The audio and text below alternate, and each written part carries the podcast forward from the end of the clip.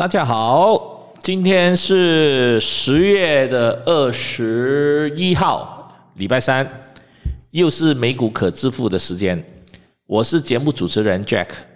然后我我每一次在做节目的时候，我一直不断跟自己说，不要每次老是然后然后然后，不过可能太久的这种所谓的口头禅，还是一下子改不过来。所以我希望我能够在接下来的节目能够少一点然后。OK，好，那今天我这个美股可致富呢，我会呃，就是介绍一位，就是我自己作为是一个参考的一个大师。那在我开始进入这个美股的时候，我有两个参考的对象，一个就是股神巴菲特。那至于股神巴菲特，他的呃那个投资是以价值股为主。当然，呃，我们不能够避免的，毕竟股神巴菲特已经八十几岁的年龄了，所以他在投资的价值股，或者是他在选择某一些股的时候呢，可能会跟现在的这个投资方向有点不一样。那我不能说他不对，但也不能说他全对，因为我自己在投资美股的时候，我一直强调我们要有自己的一个自己投资的风格，或者说我们自己有独立的思考。我在选择买美股的时候。呃，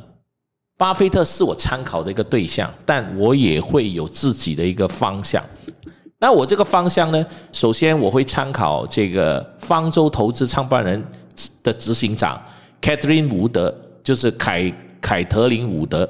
Catherine Wood。Catherine Wood 呢，她是目前美国非常红的一个所谓的呃明星经纪人与明星分析师。那以目前美国那那个特斯拉的狂势狂涨走势，你会感到惊奇。但是他就是其中一个就对这个特斯拉这个股非常看好的一个投资明星人，Catherine 伍德 （Catherine Wood）。那他本身旗下的这个呃 ETF 呢，是以 ARK 为主，包括 ARKQ、ARQ、ARKF。这几个，那我本身也有买入很多他这个系列的这个股票。那我今天就说说一下它的特点。在武汉肺情很严重的时候，就是说美国的股票就像打了一个小喷嚏，然后之后这个美国的股票就头也不回的，不断的在创下这个惊人的涨幅，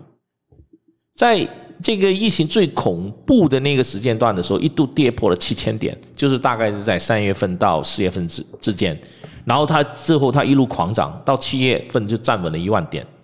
那特斯拉从三月十八号的最低点每股三百六十一块上涨了四倍，最高是逼近了现在的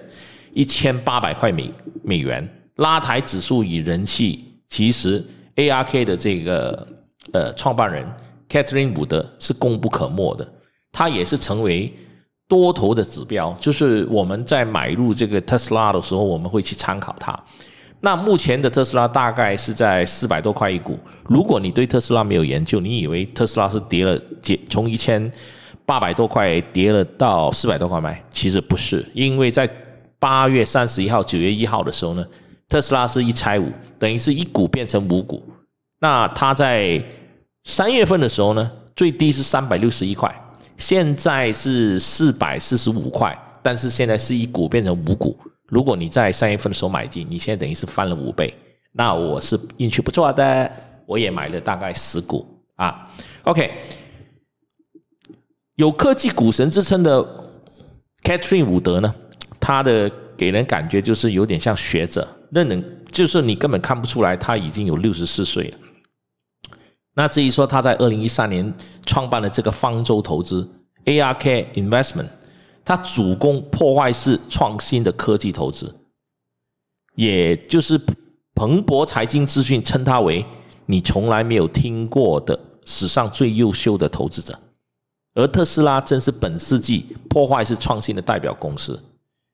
那至于说 Catherine 伍德最也是，就是说他投资这个 Tesla 也是他。Catherine 伍德最受瞩目的一个代表作，那大家都知道，这个特斯拉的执行长马斯克是一个性情中人，他经常呢是在公开与华尔街的分析师对呛，甚至于会情绪失控的大骂分析师。所以他经常会在那个推特上面留留很多奇奇怪怪的东西，导致他的股票有时涨，有时跌，甚至于说被那个证券企去警告他，叫他少发言，甚至罚款。但他们两个人之间的感情是非常的好，他们经常就是说也会私下的见面。然后显然马斯克是非常衷心的感谢 Catherine 伍德的独眼汇聚，诶，不对呀。是慧远独具吧，不是独眼汇聚。OK OK，是慧远独具啊。那这个 Catherine 伍德也一直看好特斯拉的，属于一直看好特斯拉的一个代表性的一个操盘手。不论市场多差，他对特斯拉都不离不弃。即使在一九一呃二零一九年五月时候呢，很多避险基金都对这个特斯拉可能会破产而做放空。但是 Catherine 伍德呢，就在那个时候大捡便宜。那时候特斯拉特斯拉的股票呢，最低是大概是在两百块美元左右了。然后我本身是在大概三百多块左右的时候是买进的，因为我自己是看到特斯拉这个股票是由一千多块跌了一半，然后我也看到这个 Catherine 伍德呢不断在买进，那我自己认为说。他买的都是百分之三、百分之五的股份，所以我觉得，嗯，我可以相信他了。他是明灯了，那而且他也是很资深的，所以我就大胆大胆的跟进，买了这个 Tesla 这个股票。好，在其实，在二零一四年的时候，就 Catherine 伍德开始操盘时，Tesla 这个股票呢，是它的本身的第五大的持仓股。然后到了二零一八年呢，他就一百八先成为特斯拉的单一的最大持股。他相信，从特斯拉以外的车厂都开始要进入制造电动车来看，已经证明了特斯拉的这个产业的领导的优势。他也相信特斯拉描述的自驾车的产业蓝图即将会成为真真实的一面。然后根据方舟投资的研究呢，随着电动车制造成本的下降。驾驶人对于电动车的接受度越来越高，所以特斯拉有非常大的成长潜力。Catherine 伍德在二零一八年的时候喊出，特斯拉的股价会上看四千美元，相当于四百二十倍的本益比时候，市场所有人都不看好，甚至于是觉得啊，因为你买了很多他的股票，你当然是说他多好多好多好。但是随着特斯拉的股票的狂飙，Catherine 伍德更狂妄的喊出。二零二四年股价会上看六千八百块美元，敢笑的敢笑他的人已经变得很少了。那我们自己从一个比较独立的思维去思考，你自己认为，如果你有去买这只股票，或者你没有买这只股票，我们用一个常理的去分析，你认为电动车的未来跟汽油车的未来两者之间是谁是更加的有这个？成长性跟未来性，那我自己我是看好电动车，不是因为我买了这个股票，而是我自己开车开了那么多年。那我我觉得在现在整个全球气温的这个呃这个问题，还有包括未来的这个呃气候啊，还有能源的问题，那电动车其实它是一个未来。除了这一点，因为我本身我做过，我开过电动车，我开过特斯拉。因为我在香港的时候呢，我每次有时候我没有去打那个高铁，我会 call 车。那其中有有一个我经常 call 的，就是他就开特斯拉的。那我问他，你用特斯拉去载客人的成本是怎么样？他说很简单啊，我每次收你一程大概是港币四百块，但是港币四个百块这个价格其实呃是跟普通的计程车是差不多的价钱。但是因为特斯拉，那它的成本也很低，所以我大概有坐了他两三次的特斯拉的这个车子。然后后来呢，我在香港有一些朋友也买了特斯拉，我也是试开过。撇开它从零到一百只需要花三点五秒的这个速度之外呢，你开这个特斯拉这种感觉，其实你坐上去之后你是回不去的，因为特斯拉除了感觉很炫很酷之外，它前面那个很大的那个那个我叫 Test Box，它里面很方便，它除了看到你的所有的这个这个地图之外呢，你包括你要听歌啦，你要接上 Spotify 啦，其实在车上基本上所有的功能它能都能够做到。那除了特斯拉这个车，我也在曾经在上海开过，呃，另外一次中国的品牌的一个车叫 Nio，N I O。那 Nio 呢，它的外形有点像那个整个车型是有点像那个 Land Rover，Land Rover 路虎。然后它的内内箱非常的宽阔，然后它在每一个驾驶的位置上呢，它上面就有一个智慧的那种类似，有点像那个亚马逊或者是酷狗的那个呃呃智慧助理，你跟他说话，他会给你导引或者帮你开车灯这样。然后另外一点就是它的车价非常的便宜，就是以在中国上海，他买一台车，它的车价只是港呃人民币五十万，那五十万而且你不需要上牌。因为它是国家补贴，就是中国政府是给你补贴，所以你如果在中国买一台汽车，你要去摇一个车牌，以目前呃上海的一个车牌的平均车价，光那个牌人民币十四万，而且你不一定摇得到。所以我在上海认识很多朋友，他买车回来买了两年，其实他都是在挂这临时的车牌，因为他买不到号，也摇不到号。那变成就很多人就开始去转型去买这个呃电动车，但因为电动车在上海呃特斯拉是属于名牌，所以它价格卖的相当贵，这是两年前的价钱。那所以当时候推出这个 New 以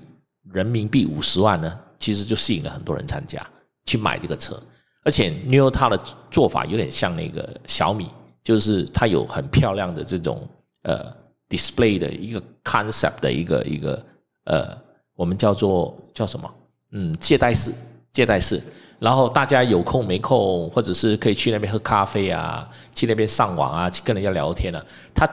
集合了一批粉丝群，这个概念其实他用的就是苹果的概念。好，那我们说回，就是说，呃，我自己本身就是说，除了我自己接触过这两个牌子之后，所以我在买入这个特斯拉这股票的时候，我特别的有信心。那我有信心，是因为我自己除了买这个股票，我自己对这个企业做了功课，我自己对于这个未来，这个这个未来的二十年或者三十年，我认为电动车这是一个大大趋势，它没有办法改变的。即使不管今天你的油价跌到了十块钱一一一桶也好，二十块一桶，这是一个趋势，因为我们全球暖化。这个是没有办法避免。那减少能源的破坏，让这个全球的这个温暖，呃，应应该不是说温暖，应该是让我们全球的这气温度降低，减少污染，这是一个全民的共识。那电动车也是一个全民的共识。那在所有的汽车产业里面呢？特斯拉是最早在发展，所以不管是从它的这个行驶的这个路路程上的这个所谓的收集的数据，包括技术，包括它电池的这个开发，它绝对是所有车厂里面的领导者。所以我相信，即使其他全球最大的，不管是丰田也好，劳斯莱斯也好，保时捷、济南也好，特斯拉绝对是在电动车里面的一个品牌，或者是一个代表性的一个牌子。它不可能是占有全球电动车的所谓的百分之一百，但是我认为，当电动车成为趋势之后，特斯拉它绝对是在里面的占有率，至少应该不会少过百分之十到百分之十五，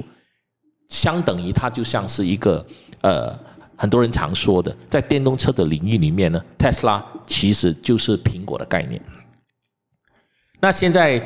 特斯拉在除了在美国、在德国有自己的工厂之外呢，现在它在中国的上海也已经建立了自己的所谓的开发工厂。然后这个开发工厂的一个最大的一个优点就在于说，中国政府非常的支持它。那不管是接下来的中美贸易大战怎么样的情况之下，都可能，呃，我觉得可能，呃，一个很大的机会度是其实影响不了它，因为马斯克很聪明，他应该是这样。在中国大陆生产的特斯拉是主要是中国内销，而在美国或者德国生产的特斯拉主要是外销美国跟欧洲，这是他的一个两手策略了。那以六千八百美元的价位去评估特斯拉的未来，其实这个价位夸不夸张呢？那我自己呃现在我不敢说了，但是因为特斯拉将会推出类似 Uber 的服务，就是由真人驾驶亲自服务，那。这样的一来，特斯拉就可以收集更多的驾驶数据，然后加上人工智慧运算，更加有助于推动这个自驾车的市场。那现在特斯拉本身他们的所谓的这个软件里面有分为 L one、L two、L three、L four、L five。那 L five 就完全是实现了这个自动驾驶，其他国家的在法律上应该还不允许，但是在美国已经开始了。然后你去下载它这个 L five 这个软件呢，你要好像是大概是八千美金，你就可以下载这个技术，让你的车可以实行的自动驾驶。但我认为，其实对很多人来讲，如果你能够有一个自动的驾驶，特别是针对女生在停车的时候。尤其有些位置它不会停，如果它的自动驾驶能够开发这个停车这一块呢，我觉得其实已经对很多人来讲是一个很吸引的一个一个部分。那电动车的大爆发影响所及，那 Catherine 伍德非常本身他非常不看好国际油价的走势，所以他认为交通用油占的这个呃比例呢，需求量呢，就开始会呃就是影响了这个电动车的未未来。但是油价的反弹的空间会不会是说它在十块二十块就会影响了电动车呢？那我觉得，嗯，这是有两个看法。第一个看法就是说，如果油价非常的便宜，它的确会呃让很多汽油车它更加多人去开。但是我觉得现在很多人都已经有一个共识了，就是说，哎，嗯，这个环这个全球的汽油越来越大问题，它已经影响到我们的生活了。所以我相信，接下来大家可能都有一种自我的意识，叫如果我可以去换电动车，电动车它的普遍力，或者是说我家很方便去进行这个给这个电动车去加这个呃这个这个电池，或者我电动车可以开得很远，可以开四百公里或者四千公里，我相信未来的十年比那个电油车绝对是来的有趋势、有有有前景的。所以这就是我去买它的一个股票的一个理由。好，那我来说一下方舟 ARK 投资旗下的它有三档基金，而它这三档基金的一个特点，它的十大持股呢，大部分都具备了科技创新的特质。好，其中一只叫 ARKK，ARKK 呢，它目前的规模大概是在六十二亿美金左右，它的绩效表现呢，一年的绩效表现大概是百分之六十七，百分之六十九点二七。那它这十大持股的比例呢？以 Tesla 占了百分之九点六十，哇，这个仓位是非常的高的。Tesla 占百分之九点六十，Square SQ 赚了百分之七点七二，NVTA 占了百分之七点六二，CRSP 占了百分之六点三四，还有 Roku，Roku 占了百分之六点二三，Roku 就是有点像美国的一个串流媒体的一个软件。还有 T W O U to you，它占比是百分之四点四七，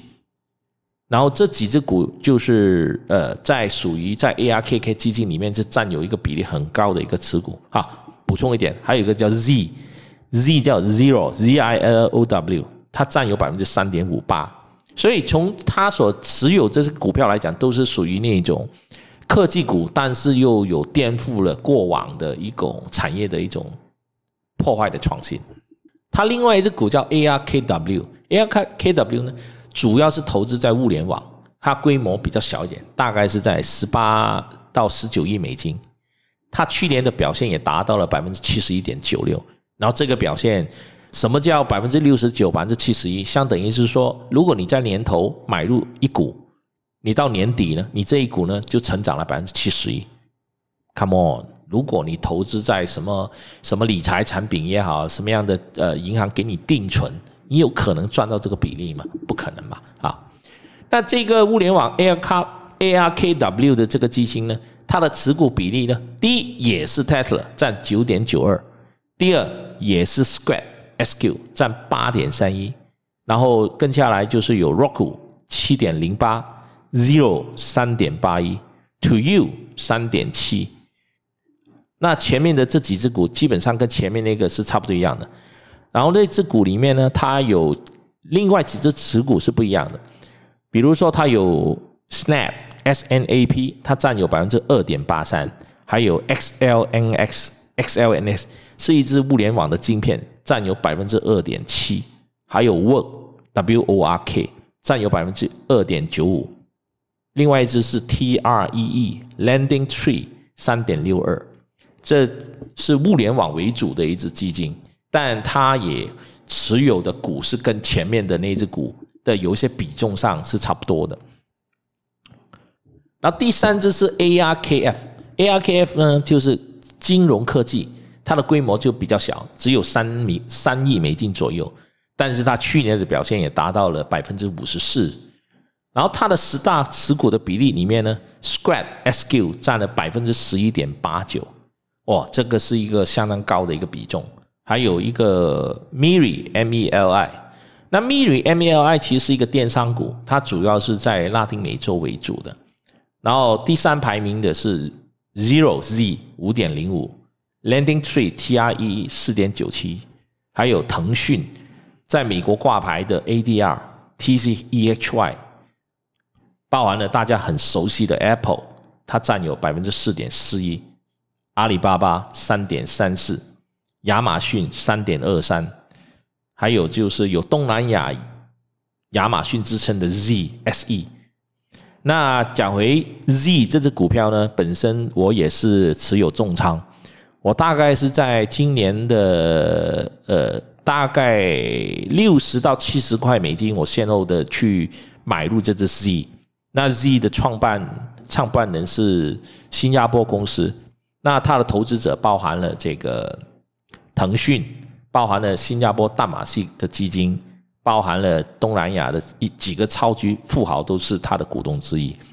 那上一集我有说过，Z 这只股票的一个特点呢，它是有三个比较大的护城河。首先，它的电商是在整个东南亚七国里面呢，目前来讲是非常的火的。因为我身边的呃朋友啊，包括我太太呢，其实大部分都是用 S E 的这支呃去他的网站上去买买东西的。他他这个网站的那个名字就叫做 Shopee，就台湾人叫的虾皮，其实就是这一家公司旗下的其中的一个一个品牌。然后它除了虾比之外呢，它本身是那个非常红的一个英雄联盟的手游公司的代理方，因为腾讯是它百分之二十的股东，所以很自然腾讯就把东南亚的这七个市场把它的代理叫了给他，所以他也有了这个手游的这个收入来 cover 它的电商的亏损，因为大部分做电商其实都是要亏钱的，所以他是从这个手游的业务里面赚到钱去补贴。它的这个电商的亏损，所以这个公司呢是越亏越涨，越亏越涨，越亏越涨。那除了这两块之外，它现在也开发了它的自己本身的支付系统，因为金流嘛，你自己掌控的支付系统，等于从头到尾你赚到完了。所以就这三个特点是这一只 S E A S E C 的这只股票的一个非常有价值的一个一个呃护城河。那我自己在，我记得我在六月份，我推荐给我两个朋友，当时我跟他们说，哎，你们可以去买这只股票，然后当时的价钱大概是八十块美金，然后，然后又是可能他们没有去买，后来他们看到这涨到一百三十块的时候，他们就会说，哇，现在涨到一百三十块了，会不会很贵了？现在不能买，等它跌下来。那我相信，等到它涨到二百块的时候呢，他又会告诉我说：“哎呀，早知道我一百三十块我就去买了。”所以呢，买股票其实没有然后，也没有如果，只有后果。因为必须某个程度上，呃，我们去投资股票，或者是你投资一家公司，你都要去承担一定程度的风险。但我一直强调，买入这些股票的时候。很多人可能会问：哎，这家公司在亏钱，为什么这个股票会涨呢？那是因为我们传统的小市民做生意的价值观。而在美国做一盘生意，他们只要看到这个市场是有前景，它的现金流非常的强，他一年亏个一两亿美金，但是一年赚做个一两百亿美金的生意额，那亏一两亿是问题吗？因为如果你在经营一家公司，每一年有一百亿的流动现金流进你的公司，那我请问你每年亏两亿，你会在乎吗？不会在乎，为什么呢？因为流动现金其实比你的营业额所赚或者亏来的更重要。因为你必须透过你的营业额越大，你的市场占有率越越高，来建立公司的所谓的保护力，或者是呃巴菲特所说的护城河。所以这个观念跟我们去开个小店不一样。我们今天开一个小店或者开一家公司，只要不赚钱，我们就倒了。但在美国上市的公司，它很多时候你在美国上市，而投资人去投资它的股票是看好它的未来，未来的三年或者五年。所以美国有很多股票公司，你去你去看他们的那个报表，其实它的 P E 是没有的，它的 P E 是零的，甚至于是有些它的 P E 是零 negative 一百倍或者 negative 五百倍。那你会觉得很奇怪啊？